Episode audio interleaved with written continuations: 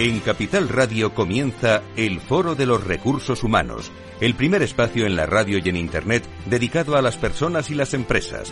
Desde la actualidad y las nuevas tendencias en gestión de empresas, analizamos el presente y el futuro de nuestro talento.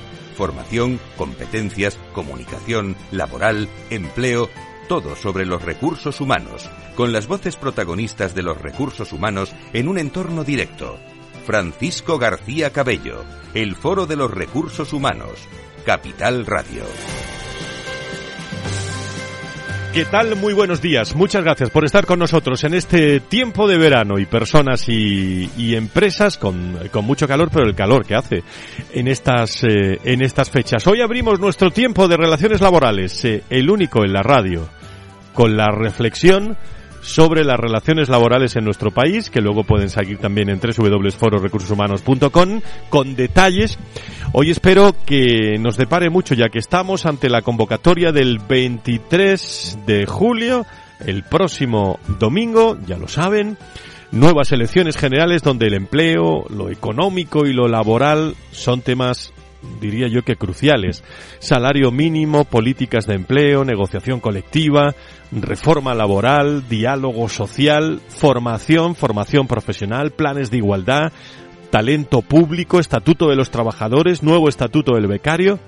¿Cuántos asuntos hemos podido leer en los argumentarios de los distintos partidos políticos ante estas elecciones. Vamos a escuchar en nuestro programa de hoy, no se lo pierdan, las opiniones de los expertos comparando todos los aspectos que en materia laboral desarrollan las distintas opciones políticas que yo les recordaré a todos ustedes en algún momento. Un momento clave en España, ahora mismo en materia de empleo y economía, dentro del contexto global no vamos mal, siempre se puede ir mejor y en este contexto, eh, los expertos económicos nos anuncian que vienen nubarrones. ¿eh? Entonces vamos a ver cómo eh, ante las elecciones, el nuevo gobierno, el nuevo contexto, cómo se sitúa lo laboral. Eso lo saben bien los profesionales de relaciones laborales, que aunque es su trabajo, llegan agotados a este final de julio a golpe, si me permiten, de decretazos. ¿eh?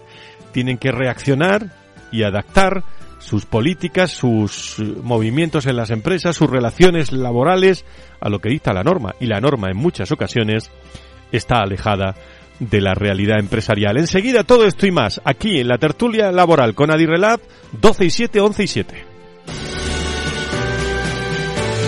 Si quieres saber todo sobre los recursos humanos y las nuevas tendencias en personas en nuestras organizaciones, conecta con el Foro de los Recursos Humanos con Francisco García Cabello. Bueno, es tertulia, ¿eh? y por lo tanto en, eh, en tertulia vamos a comenzar. Eh, luego meteremos también una sintonía también para los titulares, pero saludo a Paloma Urgor, inspectora de Trabajo y Seguridad Social en el Ministerio de Trabajo y Economía Social y vicepresidenta también de la Asociación de de directores de relaciones laborales de Adirrelab. Querida Paloma, ¿cómo estás? Muy buenos días. Muy buenos días, muchísimas gracias, Fran. Por Vaya semanita, ¿no? Vaya semanita, ¿no, Paloma? Muy pendientes de, de las elecciones y no sé si estás de acuerdo con lo que he dicho de, de, la importancia, la importancia que tienen todos estos temas en el nuevo, en el nuevo gobierno, ¿no? Claro, sí, sí, es que es que es muy importante, son cosas que van a afectar directamente a las empresas, a los trabajadores y trabajadoras y, y es verdad que, que, bueno, pues quedan muchísimas cosas pendientes y, bueno, veremos a ver qué, qué, sucede a partir de otoño. Pues vamos a reflexionar sobre todo ello hoy. Juan Soances, socio director de Creo Recursos Humanos y vicepresidente de la Asociación de Directores de Relaciones Laborales. Querido Juan, ¿cómo estás? Muy buenos días. Buenos días, Frank. Encantado de estar aquí otra vez. Tú ya tienes todo tu voto preparado y todas tus cosas, Yo ¿no? ya, Vale, bueno, tú- votaré en presencial. Eso no es, quiero eso votar es. por correo. Y, Se va a venir bueno, mucho, bueno, aquí en Madrid no, pero sobre todo de, de costa, se va a ir mucha gente de la playa, vota y vuelve, ¿eh? Eh, últimamente. Y, y bueno, el voto yo he por votado correo, por sí. correo, ¿Y el ¿eh? voto por correo? Sí, Sí, ¿Te ha funcionado sí. bien, Paloma? Fenomenal. Sí. A mí me llegó ayer por la mañana y a la media hora lo llevé a la oficina de correos, sí, la verdad. Y además el cartero encantador, no estaba mi marido y pretendía irle a buscar eh, por la calle con, con el perro. Sí, sí, Qué lo bueno. encontró, pero no tenía el DNI y no le pudo dar el voto. Yo he estado este fin de semana fuera y lo que había es muchísima gente que este fin de semana pasado ha viajado para estar el próximo en su ciudad de origen votando. Un atasco de entrada a Madrid por la noche brutal. no, no, sí, sí, la verdad es que hay mucho mucho movimiento en esta en esta semana. Creo que está también Alberto Santos, eh, director de Relaciones Laborales en Prosegur y vicepresidente de, de Adirrelat. Lo tenemos enseguida. Me avisáis cuando cuando esté y lo y lo tenemos. Bueno, en primer lugar, mientras se incorpora Alberto, estaba previsto un poquito más adelante en la en la tertulia. Eh, Adirrelap, Asociación de Directores de Relaciones Laborales, contarme, Paloma, Juan, Juan Paloma, eh, bueno, los últimos eventos. En algunos he podido estar, ¿eh? en otros no, pero eh, ¿cómo han ido esos últimos eh, eventos y, y, próximas acciones que tenéis en la Asociación de Directores de Relaciones Laborales? Poniendo el cierre a verano. en Adirrelap habitualmente hacemos pocos eventos, somos de pocos eventos y de calidad, y quizás este año estamos haciendo y tenemos mayor actividad de la, de la habitual creo que estamos cogiendo un ritmo y seguiremos eh, probablemente con ese ritmo. Estamos cerrando, digamos, el semestre y hemos realizado, si no me equivoco, Paloma me corriges, un evento con las dos principales asociaciones de laboralistas, con Asnala y con Forelab. Hemos, eh, con el nuevo acuerdo que hemos firmado con la Asociación Española de Directores de Relaciones Laborales, eh, de, Relaciones de Recursos Humanos hemos realizado también eh, otro evento el pasado mes de mayo que fue todo un éxito en las oficinas de Gómez Acebo y Pombo. Yo estuve allí, estuve allí. Ciento y pico eh, personas estaban en, en, una jornada de tarde de julio que o de final de junio que hacía eh, calor. Eh, mañana tenemos eh, las, una, una, un comité ejecutivo en el que organizaremos y prepararemos el congreso que lo celebraremos en la segunda quincena de noviembre. También hacemos una cena con los patrocinadores eh, mañana Estuvimos en el SIMA también, eh, ¿recuerdas? Efectivamente, estuvimos, en el SIMA. En el SIMA y, bueno, también fue muy exitoso y con experiencias prácticas de muchos de los asociados y de las empresas eh, en las que están. Estuvo, estuvo muy bien, la verdad, muy interesante. Tenéis comités y todas las cosas esas que organizáis internamente, pero ¿con qué os quedáis de este, de este curso, no? De este curso 2023 eh, comienza en septiembre, el año no se ha acabado todavía, eh, pero lo que está claro es que las relaciones laborales y la posición y el rol, esto lo digo yo, ¿eh? ya vosotros me matizáis o me corregís, pero yo creo que ha ganado mucho eh, la posición, el rol del director de relaciones laborales. ¿Qué retos tiene por delante y, y cómo lo veis?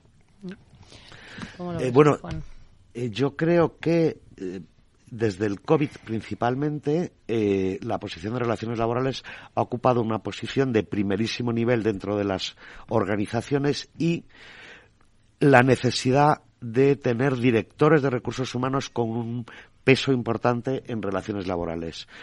Hemos vivido un bombardeo legislativo eh, desorganizado y desde mi punto de vista caótico que ha hecho eh, el tener que estar pegados al BOE durante tres años o cuatro años prácticamente a tanto los las gestorías como los abogados laboralistas como las personas de relaciones laborales que yo creo que ha generado bastante inseguridad jurídica y además eh, normativas eh, aplicables al mundo de la relación entre empresario y trabajador eh, publicadas en normas que no tienen nada que ver con, con pues, pues normas, leyes eh, penales en algunos casos, ¿no? Entonces, eh, yo creo que ha sido una gran vorágine de legislación, eh, legislación en muchos casos, desde mi punto de vista, con errores de redacción, que eso al final genera conflictividad y generan que, que haya incertidumbre y seguridad jurídica al fondo, y luego un abuso del decreto ley, sin duda. Mm. No sé, Paloma. Yo sí, sí, mm, más o menos es el mismo diagnóstico. Lo que pasa es que yo creo que por ser positivos, yo creo que eh, el rol del, de la persona de relaciones laborales, yo creo que va, va a ser estratégico en las organizaciones y, como dice Juan, eh, en compañía de, de, recursos humanos o de la parte más soft de recursos humanos, es esencial el, el análisis o la visión que tenga la persona de relaciones laborales en cuanto a la estrategia de la organización. Eh, pues, por ejemplo, eh, es verdad que hay una normativa mejora enorme en relación en materia de igualdad entre sexos y, pero bueno, también leyes en relación con el, el colectivo LGTBI, etcétera, y todas esas cosas que se habían afrontado probablemente desde la parte más soft de recursos humanos con planes, eh, bueno, pues de igualdad, etcétera, eh, todo eso se está, eh, bueno, regulando con mayor o menor éxito y con mayor o menor dificultad, pero creo que va a ser esencial porque, porque, bueno, pues va a tener muchísimo peso en decisiones que se tengan que tomar por las compañías desde el punto de vista estratégico, por ejemplo, en los despidos colectivos, etcétera, la incidencia que van a tener todas estas cuestiones y yo creo que el asesoramiento desde relaciones laborales es esencial para el éxito de las compañías y de, y de sus medidas eh, organizativas. Sobre estos retos del director de Relaciones Laborales, le voy a preguntar a un director de Relaciones Laborales también, Alberto Santos, que ahora sí está con nosotros, director de Relaciones Laborales en Prosegur y vicepresidente de, de Querido, eh, querido Alberto, ¿cómo estás? Buenos días, bienvenido. ¿Qué tal, Fran? ¿Cómo estás? Bienvenido. Todavía no, gracias, todavía no tienes el bañador, ¿no? Te queda todavía un rato, ¿no? No, me queda un rato, perdona. Es que me pillabais justo en la Universidad de Salamanca en una reunión y, se estaba dilatando más. Bueno, sobre esto que estamos hablando, le preguntaba yo a Juan y, a Paloma eh, sobre la, la posición que está ocupando el director de Relaciones Laborales y la experiencia en este curso no año que no ha acabado todavía, curso en la que tenemos unas elecciones y vendrá un gobierno y no sé qué otras cosas pueden venir en materia de relaciones laborales. Bueno, ya muchas veces lo hemos hablado, ¿no? Y lo estaba apuntando Paloma, que la figura del director o directora de relaciones laborales eh, durante los últimos años en esta legislatura ha sido fundamental, ¿no? Porque evidentemente contando como ha sido una vicepresidenta eh, del, Ministerio de, Trabajo, pues ha sido una de, los, de, los, de las piezas claves del gobierno y de las modificaciones legislativas que ha habido, tanto desde un vista de vista legislativo como, digámoslo, desde un punto de vista político. ¿no? O sea que nuestra, nuestra labor durante esta vorágine de años, desde el COVID, pasando por, la, por el pacto laboral, ha, sido incisiva e incipiente. Y por supuesto, pues ahora mismo esperando que pueda pasar el 23J. Eh, que aún así yo creo que pase lo que pase, sea el gobierno del color que sea de nuevo, una de las claves de bóveda de las nuevas políticas van a ser la parte social. Y por supuesto, pues bueno, estaremos preparados otra vez para dormir con el BOE, para despertarnos con él y para acostarnos con él, porque bueno, eh, ya sabemos lo que va a pasar, eh, sea de un color o de otro, seguramente nos veremos con otra vorágine legislativa en la parte, en la parte social. Decía yo que hemos o habéis ido a golpe a golpe de decretazo, ¿eh? eh no sé si, si estáis de acuerdo. bueno, no, claro que estamos de acuerdo. Yo bueno, la, urgente la urgente necesidad del, del Real Decreto Ley al final se ha convertido en habitualidad, ¿no? Yo yo no sé muy bien cómo cómo se va a justificar ya otra urgente necesidad, porque es decretazo tras decretazo, ¿no? Es la verdad es que el uso de esta figura jurídica se ha visto totalmente prostituida en este último gobierno eh, y además eh, siendo que como aquellos que han sido pactadas, aquellas normas que han sido pactadas, como puede ser, como ha podido ser, por ejemplo, la reforma laboral, ha tenido un contenido, una técnica legislativa muchísimo mejor, muchísimo mejor que aquella que se ha hecho mediante decretazo, ¿no? Y es en aquella en las que han sido escuchadas ambas partes, tanto la parte empresarial como la parte social, son las que han salido con una técnica legislativa eh, buena, sin embargo las que han venido por decretazo, que han salido prácticamente y únicamente del, del, gobierno pues han tenido una técnica legislativa cuanto menos discutible. ¿no? Ahí tenemos los nuevos permisos retribuidos. Bueno, pues vamos a hablar de muchos temas hoy, con nuestros contertulios, con Juan Suárez, con Paloma Orgorri, con Alberto Santos. Nos vamos a acercar luego también a, hablar con la Dirección de Recursos Humanos de, de, Renfe y eh, sobre algunos aspectos eh, que vamos a, a tocar con Adrián. Yo pongo encima de la mesa estos que hoy tocamos con la Asociación de Directores de Relaciones Laborales. En el Foro de los Recursos Humanos, protagonista las relaciones laborales. Adirelab 360, un espacio de la Asociación de Directivos de Relaciones Laborales de España que analiza la actualidad y las tendencias en relaciones laborales en unos momentos claves. Adirelab 360, desde todos los ángulos de las relaciones laborales con personas y empresas en el Foro de los Recursos Humanos. Adirelab 360, una visión completa y diferente de nuestras relaciones laborales. Y hasta ahora a las 12 y 19 con nuestros contertulios planteamos algunos temas.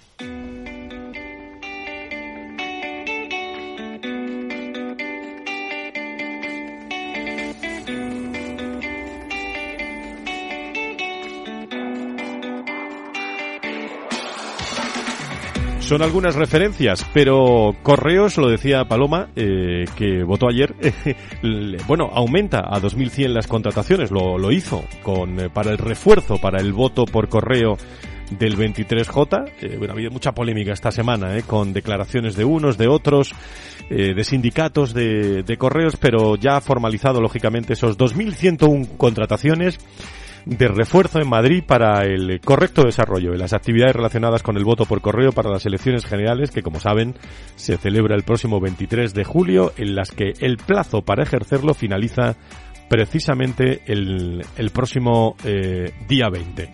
Por lo tanto, eh, mucho esfuerzo en correo, lo vemos ¿eh? en los barrios, en las ciudades donde vivimos, eh, empleados saliendo el sábado por la tarde, el domingo por la mañana, un gran esfuerzo de la plantilla. Y el pasado martes también se publicó en el BOE, en el Boletín Oficial del Estado, una norma que permite a los empresarios afectados por crisis inesperadas como la pandemia o la guerra de Ucrania paralizar su actividad y acogerse a un régimen especial de, de, ayudas. La regulación de esta herramienta legal no vino sola, escondido en sus disposiciones finales.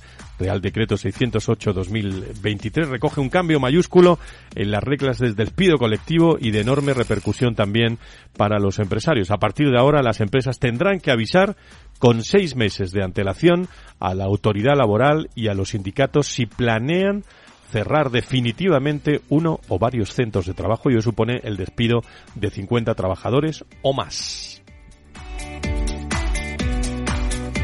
Bueno, a ver qué opinan nuestros contertulios sobre el Real Decreto de 523 que contiene ese paquete de medidas para la mejora del derecho a la conciliación que inciden especialmente en materia de permisos. Lo podemos hablar luego. Como novedad en alcance y para dar cumplimiento a lo previsto en la directiva se reconoce un nuevo permiso parental para el cuidado de hijo o menor acogido por tiempo superior a un año que podrá disfrutarse hasta que el menor cumpla ocho años. De este permiso se nos eh, van a proporcionar eh, indicaciones como las de la duración no superior a ocho semanas, en fin, temas técnicos podrán ejercitarse de manera continua o discontinua, disfrutarse de manera flexible, derecho individual, eh, permiso parental que se contempla expresamente como un nuevo supuesto de suspensión del contrato de trabajo. Vamos a hablar con los expertos y que nos expliquen también todo este asunto. Por cierto, que también los directivos están muy pendientes algunas de empresas en estas fechas. Inditex, por ejemplo, logró beneficios, lo saben, récord en el 2022, el primero con Marta Ortega al frente,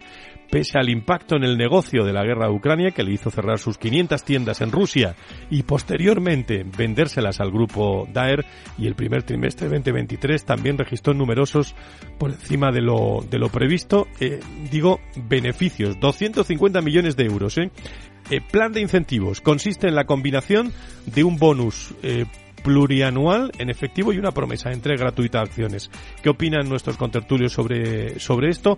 Lo vamos a hablar. Es decir, decreto ley escoba. Está ahí. Incluye nuevos permisos, más costes para las empresas, riesgos de nulidad en caso de despidos a trabajadores que ejerzan los nuevos derechos. Si queréis hablamos también de los nuevos reglamentos de ERTES, financiación pública, flexibilidad interna para evitar despidos y me apetece mucho que me digáis, luego se lo, lo, recuerdo a los oyentes y os lo recuerdo a vosotros, algunos aspectos, no nos vamos a leer aquí todo la comparativa ni nos da tiempo a leer toda la comparativa de los partidos políticos, pero he sacado algunas para ponerlas encima de la mesa y si podemos ayudar a nuestros seguidores y oyentes y, directivos a pensar algo más sobre esas relaciones laborales y el empleo ante las opciones que tienen los distintos partidos políticos. Hablamos, por tanto, de una tertulia interesantísima con todos estos temas que empezamos.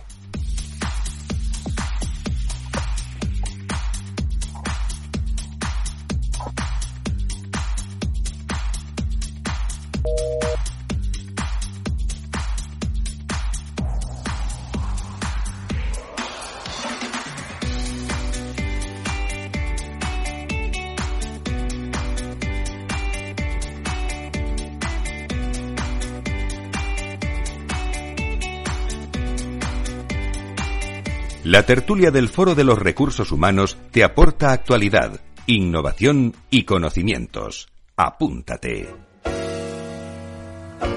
Bueno, pues abrimos tertulia ya hasta la una. Eh, haremos una pausa ahora en unos minutos. Nos iremos a, Renfe. Eh, Bueno, Alberto, no sé si nos falta algo sobre todos estos temas. Eh, enseguida está con nosotros Alberto. Pero Paloma, de todos estos asuntos, que ahora entraremos en los partidos políticos, ¿qué quieres destacar antes de hacer la pausa? bueno, es que es mucho, es mucho.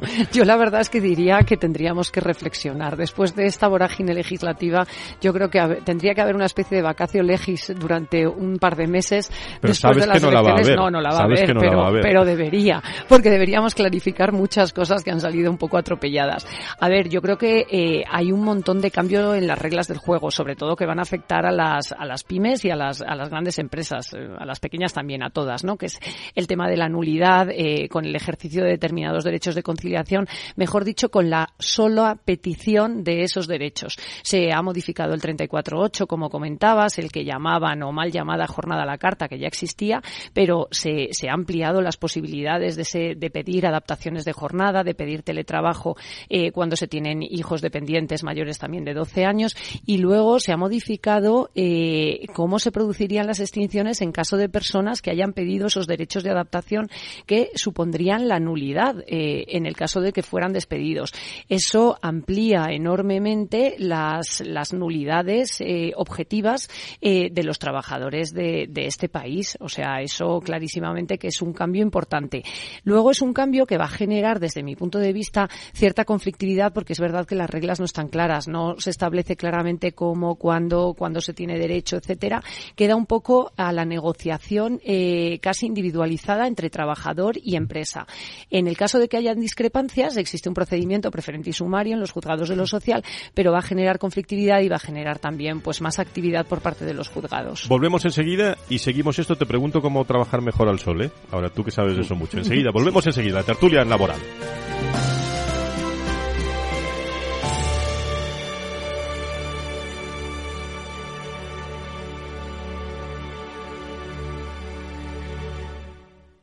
Empezaremos con el test de Rorschach. Dígame, ¿qué ve en esta figura? Una casa frente al mar, los estudios del pequeño en Londres, la reforma de la cocina y la boda de mi niña. ¿Ve todo eso en esta mancha?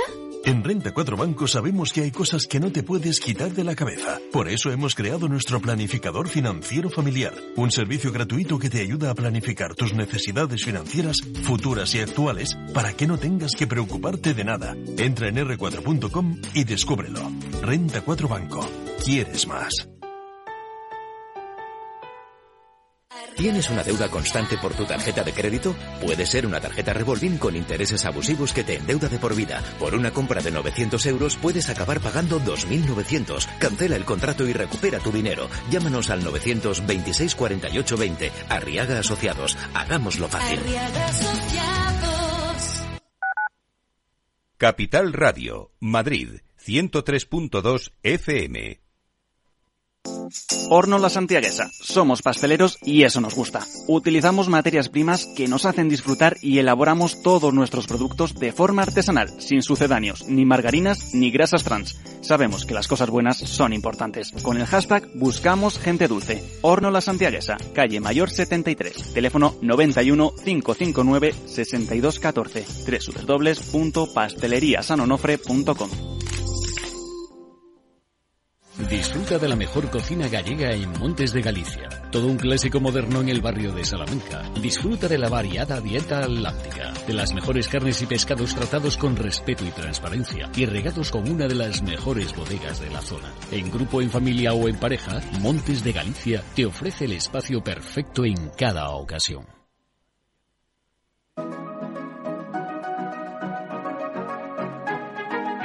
Los sábados a la una de la tarde, Capital Radio se adentra en el mundo de la solidaridad y el emprendimiento social.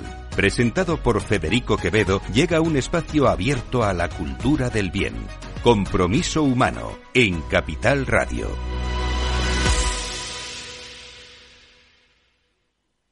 ¿Sabes cuál es el mejor dial para escuchar Capital Radio? Tu móvil. Ya tienes disponibles las versiones de iOS y Android de Capital Radio. Y si quieres escucharlas en tu coche, lo tienes muy fácil. Empareja el Bluetooth de tu coche con tu móvil o tableta, entra en la app de Capital Radio y ya lo tienes. Escucha Capital Radio en digital. Y si te preguntan qué escuchas, no lo dudes. Capital Radio.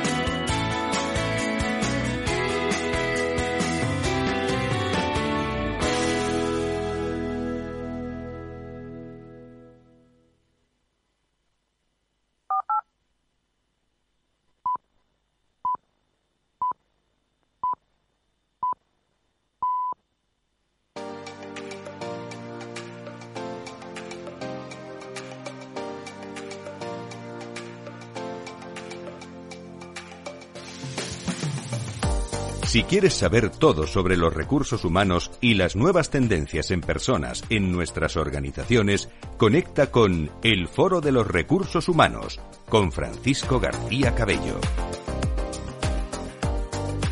Las doce y media estamos en tertulia laboral con Adirelat, la Asociación de Directores de Relaciones Laborales, en este foro de recursos humanos antes de las elecciones eh, generales con mucha actualidad. Bueno, estamos en directo aquí con, enseguida nos vamos a Renfe para hablar con eh, recursos humanos de, de Renfe, pero eh, antes eh, con Juan Suárez, con Paloma Orgorri, Alberto Santos está eh, al otro lado del telefónico también, eh, pero hablábamos del, de la ley Escoba de, de, permisos, pero yo te quiero preguntar y intervenimos en, sobre el, bueno, en la propuesta también de, de Yolanda sobre el tema de, de, de, lugares para trabajar al sol y tal. ¿Cómo, cómo va esto? Explícanos, Paloma. Bueno, pues a ver, eh, esto siempre ha estado regulado en el Real Decreto que regula las condiciones de seguridad y salud de los lugares de trabajo, eh, en donde se dice que en los lugares en el interior, etcétera, tiene que tener unas condiciones ambientales, unas condiciones de calor y unos márgenes eh, de temperatura aceptables. Es verdad eh, que durante el invierno en España es más fácil, en verano hay un montón de actividades que se realizan eh, o en el interior con excesivas temperaturas donde no hay sistemas de climatización o en el exterior donde tampoco es tolerable y, el exceso de, temperatura supone un riesgo para la seguridad de los trabajadores. Ya ha habido, hubo el verano pasado, siempre ha habido eh, accidentes mortales por culpa de, del calor y yo creo que lo que viene a hacer esta nueva reforma es eh, un poco incidir en el riesgo que existe con las altas temperaturas y con el calor y en, el, en la obligación que tienen los empresarios de tenerlo en consideración, eh, de evaluar los puestos de trabajo eh, teniendo en cuenta este riesgo como se tiene el resto de los riesgos de las condiciones de seguridad y salud, pero también teniendo en consideración el riesgo de, de temperatura y adoptar las medidas eh, que se puedan. Evidentemente, eh, los empresarios milagros no se pueden hacer, tampoco se puede cambiar el, el clima y cuando hace 42 grados, lo pues ha hace hecho, 42 lo ha hecho siempre, grados. además. Lo ha hecho, ha hecho siempre, siempre, ¿no? Sí, bueno, últimamente yo creo Sí, que un poco más, pero luego. un poquito más, pero vamos, siempre ha hecho mucho calor. Yo lo que creo es que hace falta, eh, aparte de aplicar la normativa, hace falta sentido común. Entonces hace falta tomar medidas organizativas, tomar medidas racionales y, pues, por ejemplo, no trabajar mm, a la una de la tarde en los trabajos más duros, adaptar eh, los tipos de trabajo a la jornada, etcétera, que es lo que al final dice la normativa de prevención, es lo que dice la ley de prevención y el Real Decreto y el 486 tal y como se ha adaptado. Y la posibilidad de que en casos muy extremos, bueno, pues los trabajadores también puedan adoptar medidas. Es incidir un poco más, es incidir en el sentido común y que se produzcan adaptaciones o que se realicen adaptaciones lógicas de la de los trabajos más penosos y de los trabajos con más esfuerzo físico en donde puede haber un riesgo para los trabajadores. También que se tenga en consideración las especiales características de un trabajador o trabajadora, la edad, si está en condiciones eh, médicas suficientes para trabajar al aire libre, etcétera, y adaptarlo. Yo creo, sinceramente, que es un poco eh, causó mucha mucha controversia cuando salió hace un par de meses esta modificación, pero es eh, incidir en la línea en la que ya eh, se iba y en la que la propia ley de prevención y el decreto eh, establece. Así que, que bueno, pues pues en esas estamos. Está la inspección, están los institutos regionales de las comunidades autónomas y el propio Instituto Nacional. Desde luego no es lo mismo trabajar aquí al fresquito, No. como estamos los dos, que con un casco No. al sol y, y tal. Bueno, hay- cosas que, que son interesantes reflexionarlas. Nos vamos a meter eh, en... en eh, los programas de los distintos partidos. Eh, ahora, después de la entrevista, vamos a tener con Renfe y podemos analizar. Pero antes de eso, eh, primera valoración, Paloma Olgorri, Juan Suárez, sobre, bueno, ¿qué no o sea, ¿qué no puede faltar o qué no falta en, en las campañas que, que está viendo sobre, de- de- desde luego que hablan de empleo, de tal, pero qué no se deberían de olvidar los políticos en estos, en estos momentos? ¿Qué no se deberían de olvidar a la hora de, de, este 23 de julio que está eh, a unos días? Eh, que los españoles queremos vivir bien y que dejemos de tirarnos los trastos a la cabeza y que hay determinadas políticas de Estado que se deben tomar de forma conjunta. Evitar eh, o aislarse de los extremismos y, desde el punto de vista del mundo del empleo, pensar que hay que buscar empleos de calidad, empleo digno y buen empleo y buen trabajo con buenas condiciones económicas y que detrás hay unos empresarios a los que hay que también apoyarles, que son los que generan ese empleo. Es el mensaje que yo daría. Mm. Paloma. Sí, yo creo que las, eh, las empresas y, y, los trabajadores y trabajadoras al final lo que quieren es eh, cierta seguridad en el sentido de reglas claras, reglas precisas, saber cómo son las condiciones de entrada y de salida, condiciones ciertas, seguras, previsibles. Los empresarios evidentemente quieren eh, una eh, mayor flexibilidad durante la relación laboral eh, y los trabajadores quizá lo que quieren es una seguridad mayor en la hora de la salida.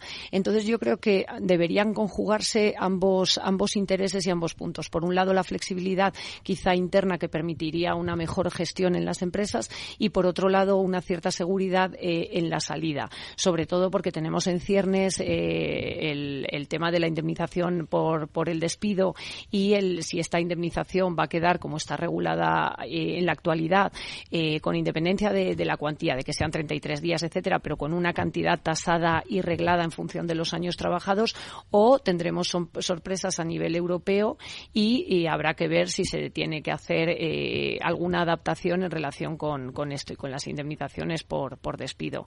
Yo creo que lo que se quiere es seguridad y yo creo que la quieren tanto los trabajadores como las, las empresas. Luego repasamos. Lo que dice, lo que dice Paloma es exactamente la flexiseguridad, que en los programas electorales de hace cuatro años aparecían todos los programas y en los de este año, que yo por lo que he visto, no aparece. Pero al final lo que se refiere Paloma es flexiseguridad. ¿no? pues ahora comentamos y repasamos lo que dicen los distintos partidos Entramos en matices y, reflexionamos sobre esto. Me está esperando en, en Renfe Raúl Blanco, del equipo de Recursos Humanos y Relaciones eh, Laborales. Renfe incorpora más de 7.000 nuevos trabajadores entre el año 2018-2023. Vamos a analizarlo con él. Conecta con el foro en Twitter, arroba foro RRHH o llámanos a redacción arroba fororecursoshumanos.com. Como digo, Renfe ha incorporado a más de 7.000 nuevos trabajadores entre 2018 y 2023, eh, el año en el que estamos, lo que ha permitido reducir la edad media de la plantilla. Lo anunció el propio presidente de Renfe, Raúl Blanco, hace unos, unos días en un entorno de la Federación de en Ágora Sindical, eh, la Federación de Servicios de Movilidad y Consumo de, UGT, y dentro del proceso de transformación cultural eh, abordado desde el, el plan estratégico de la compañía del 2018 se han impulsado nuevas contrataciones externas eh, para reforzar puestos de, relevancia estratégica, para sustituir a trabajadores que han terminado abandonando la, compañía. Hay más de 7.000 personas que se han incorporado en este periodo y ha provocado que la media de edad, por ejemplo, que es un detalle interesante, de la compañía sea actualmente de 44,9 años, 5 años menos que en el 2018, cuando la edad media del trabajador Renfe era de 50,1. Del total de las contrataciones en los últimos 5 años, casi la mitad, 3.360 son de personal de conducción, que es el colectivo más numeroso de la plantilla de Renfe y el último, eh, en el último lustro aproximadamente Renfe ha incorporado más de 1,8 maquinistas cada día.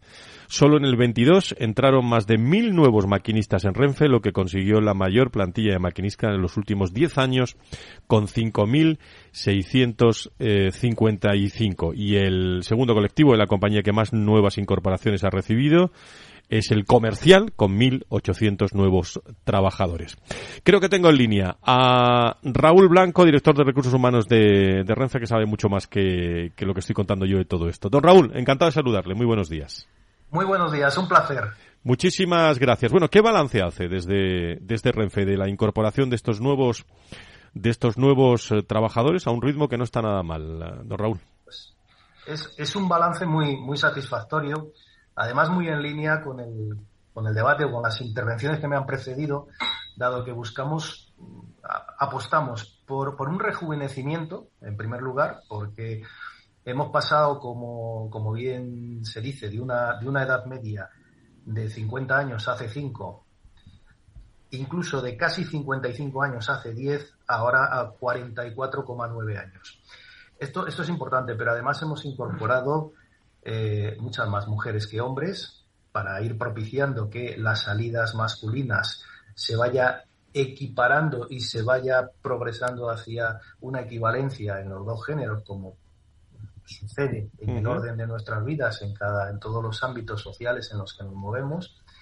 Y además esto nos está permitiendo, como, como decíais, eh, dar nuevas perspectivas, un empleo más próximo a los jóvenes que demandan eh, una mayor conciliación, unas posibilidades de teletrabajo, una redistribución y flexibilidad de la jornada y bueno, y toda una serie de condiciones con un empleo que desde nuestro punto de vista con una calidad de vamos de las mejores del país y en la que eh, apostamos, como decimos, por la tecnificación, por las nuevas tecnologías, por la robotización y sobre todo por dotar a nuestros servicios, a nuestros trenes y a nuestros, y a nuestros clientes de la mayor seguridad posible.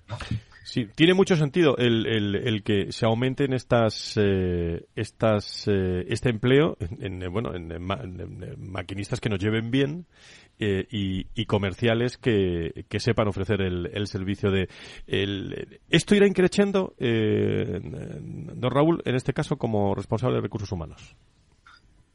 Pues desde luego en los próximos tres años mm, tiene que ir necesariamente increciendo porque es necesario rejuvenecer toda, toda la plantilla. Es necesario que los 15.900 trabajadores que tenemos, pues eh, unos bien por desvinculación, otros por eh, distribución de la jornada, etcétera, van abandonando nuestra empresa y entonces vamos rejuveneciendo.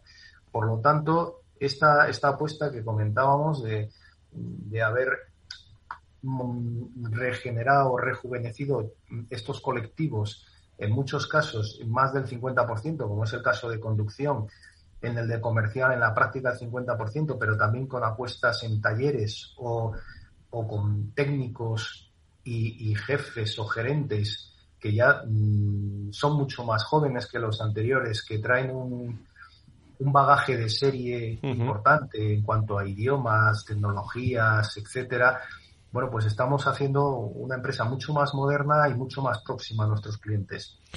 Y eh, una eh, penúltima cuestión. El, eh, todas estas ofertas, bueno, y las 1.250 plazas de oferta de, oferta de, empleo público 2023, bueno, me imagino, todo estamos hablando de condiciones laborales y retributivas establecidas en el convenio colectivo del Grupo Renfe, ¿no?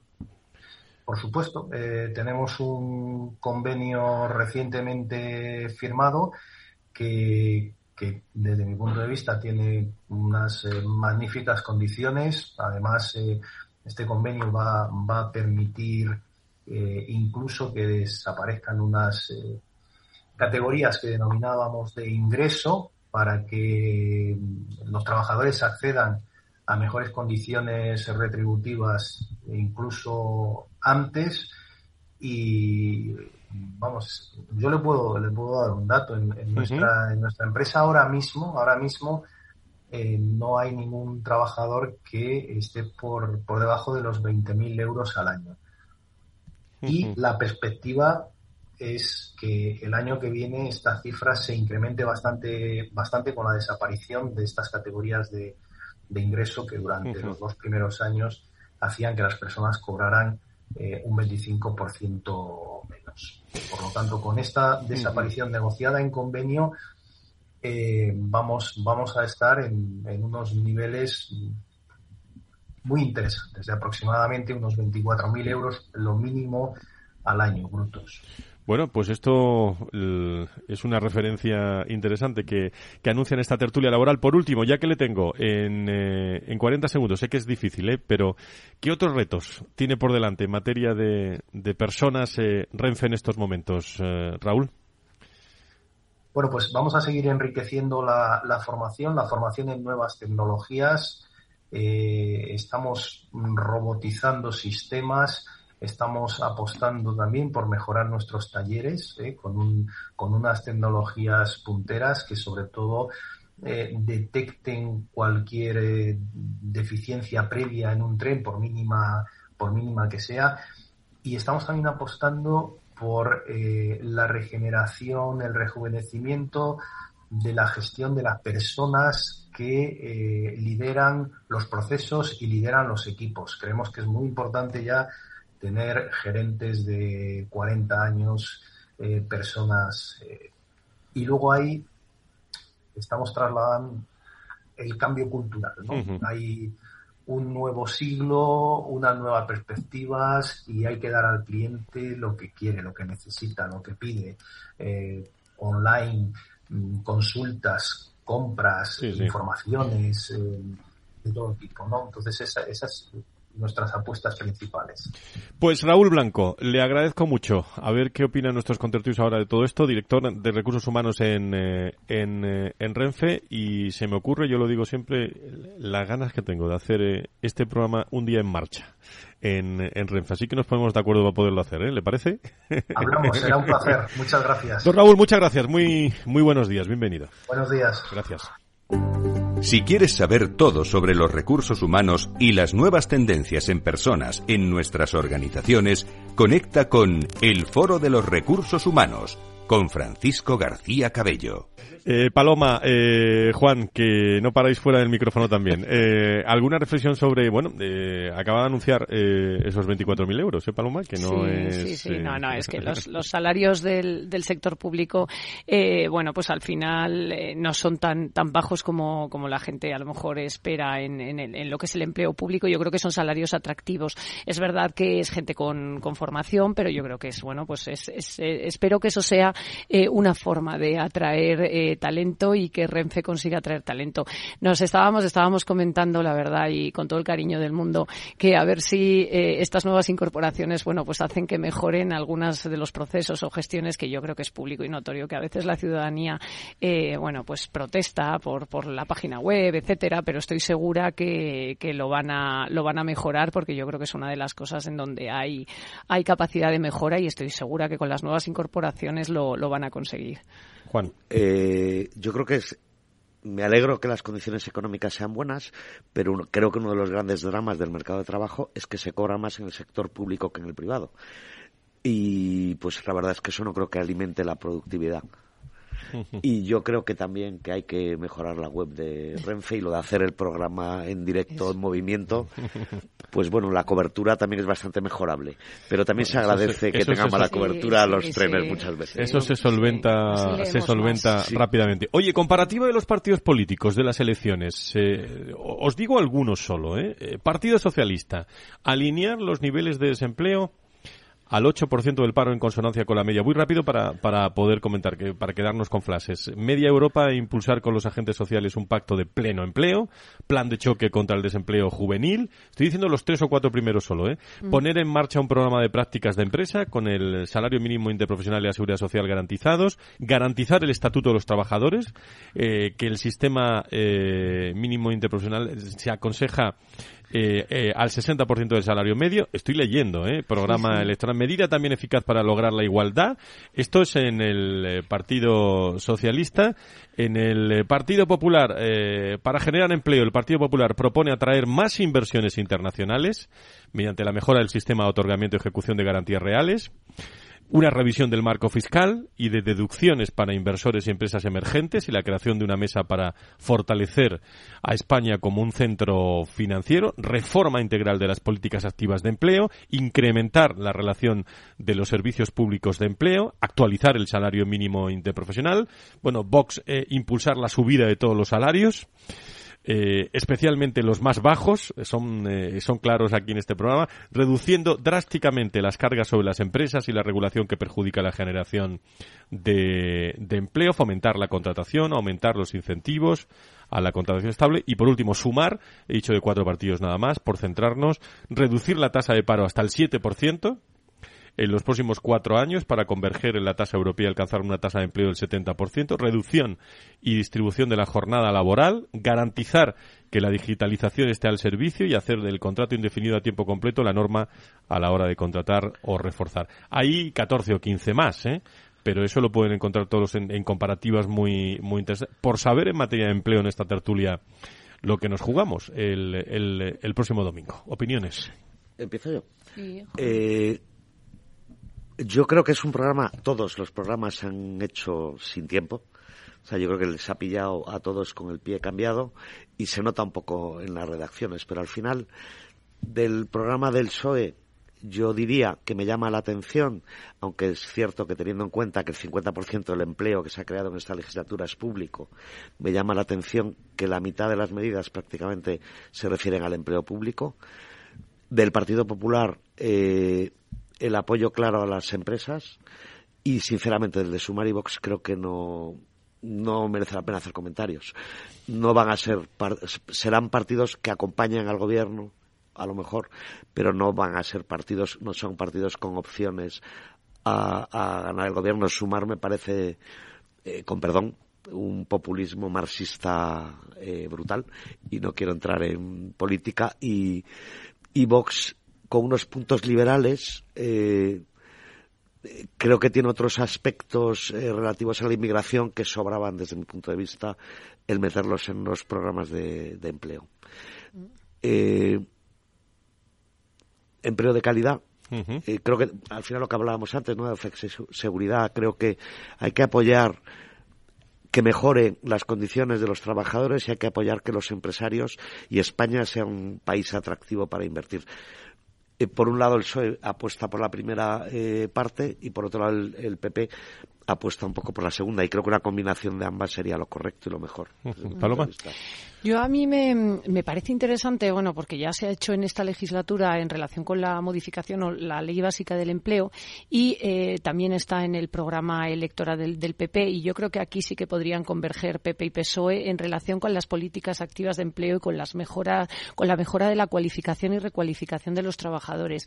Ahora que está tan de moda el reskilling, el upskilling, etcétera, etcétera, eh, yo creo que eh, durante los últimos años eh, todos hemos hecho un poco de dejación de funciones desde el sector público en relación con la, con la colocación, con la búsqueda, búsqueda de empleo, con las políticas activas de empleo, con la ligazón entre las empresas y la formación y la formación que se financia, que se bonifica y que, y que quieren las empresas y creo que el sector público en eso debería eh, acompañar y ponerse las pilas. Yo creo que hay que desarrollar la ley básica del empleo, hay que reformar eh, los servicios eh, regionales de empleo, que al final son los que llevan a cabo las políticas activas de empleo, y yo creo que el Ministerio de de, trabajo, de empleo, como quiera que se llame en un futuro, debería liderar esa, esa, esa modificación y debería liderar a esos servicios regionales. No puede ser que eh, abandonemos a su suerte a trabajadores ya eh, mayores, eh, bueno, mayores, mayores jóvenes, pero bueno, mayores para lo que es cuando se habla de, empleo y de mercado de trabajo, de 55 años, etcétera,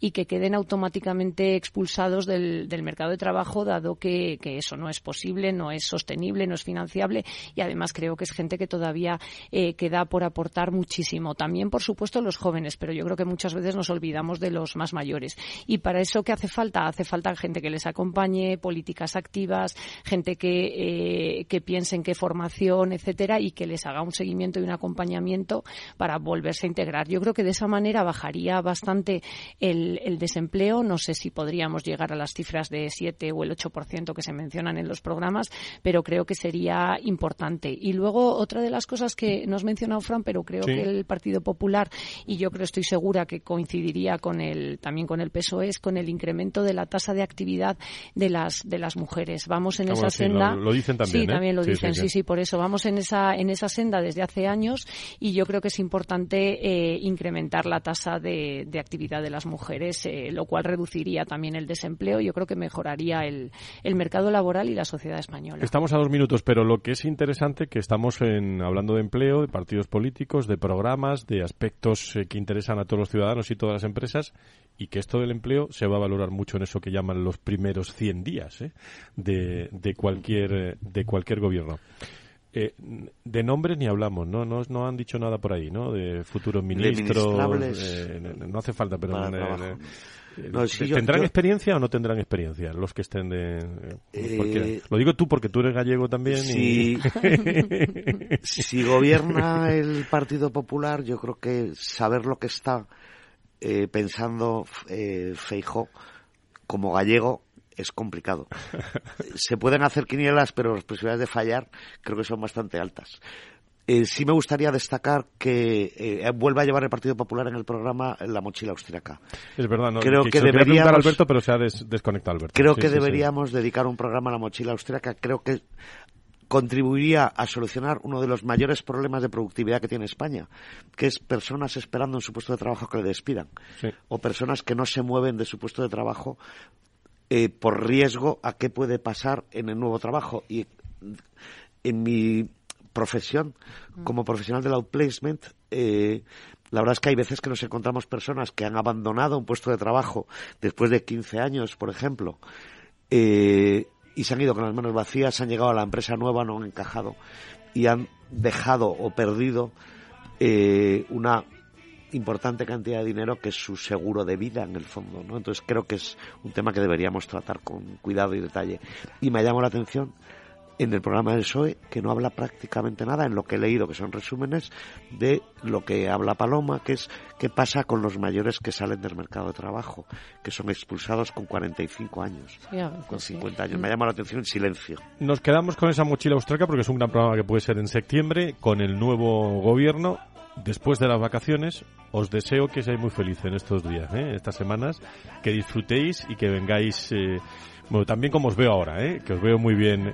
Eh, y saludos a todos los hombres y mujeres de, de Adirrelab eh, desde estos contenidos que, que hay que ponerlos en marcha y que los escucha eh, mucha gente. Claro que son los mejores, son los que, los que hay en la reflexión del mundo laboral contado siempre de otra forma. Hay mucha forma de contarlo, ¿eh? pero contado siempre de otra forma. Paloma, buenas vacaciones, gracias. Muchísimas gracias. Juan, muchísimas gracias por estar con nosotros. gracias, gracias a todos, gracias también eh, a todos los equipos que hacen posible estos programas. Nosotros estamos ahí, ¿eh? Eh, estaremos el próximo lunes hablando también sobre aspectos fundamentales de, los equipos y recordando la escuela de verano que tuvimos aquí en, eh, en el Foro de Recursos Humanos. Se quedan en compañía de Capital Radio. Buena semana, adiós.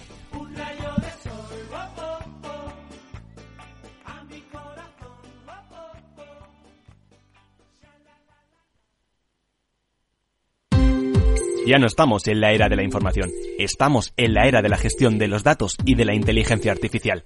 El tratamiento inteligente de estos datos proporciona un valor enorme a las empresas en sus procesos de negocio. En Piper Lab ayudamos a nuestros clientes a tomar decisiones de negocio basadas en datos. Escúchanos todos los lunes en el espacio de Big Data de Capital, la Bolsa y la Vida.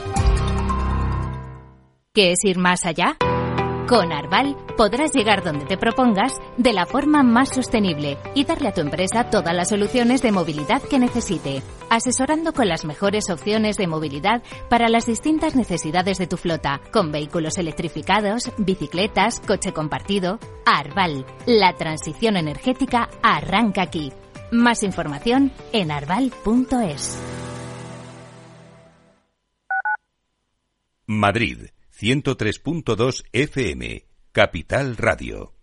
Gráficas Naciones. Más de 50 años de experiencia en el sector de las artes gráficas. Apostamos por la última tecnología tanto en impresión offset como en digital y gran formato. Realizamos todo tipo de impresión. Tarjetas de visita, folletos, libros, vinilos, decoración y montaje de stands. Más información en el 91 629 2145 o en gráficasnaciones.es.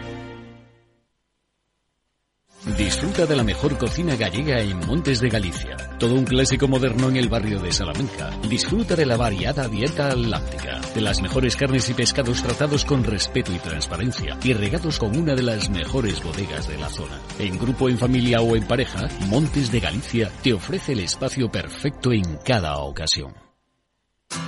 Si te gusta el pádel, en Capital Radio tenemos tu espacio.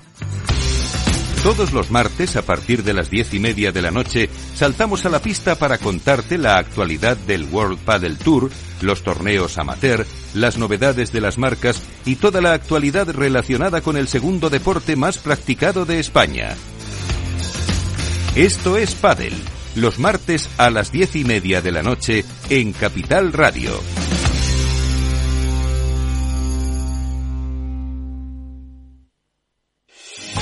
¿Está pensando en montar una empresa pero no se atreve a dar el paso en solitario? Busca una marca conocida y consolidada que le respalde. En Franquiciados le ayudamos a elegir el negocio que más se ajuste a sus necesidades. Franquicias de éxito, innovadoras, de baja inversión. Los miércoles a las 12 en Capital Radio tienen una cita con el único programa de radio de España especializado en la industria de la franquicia. Franquiciados con Mabel Calatrava.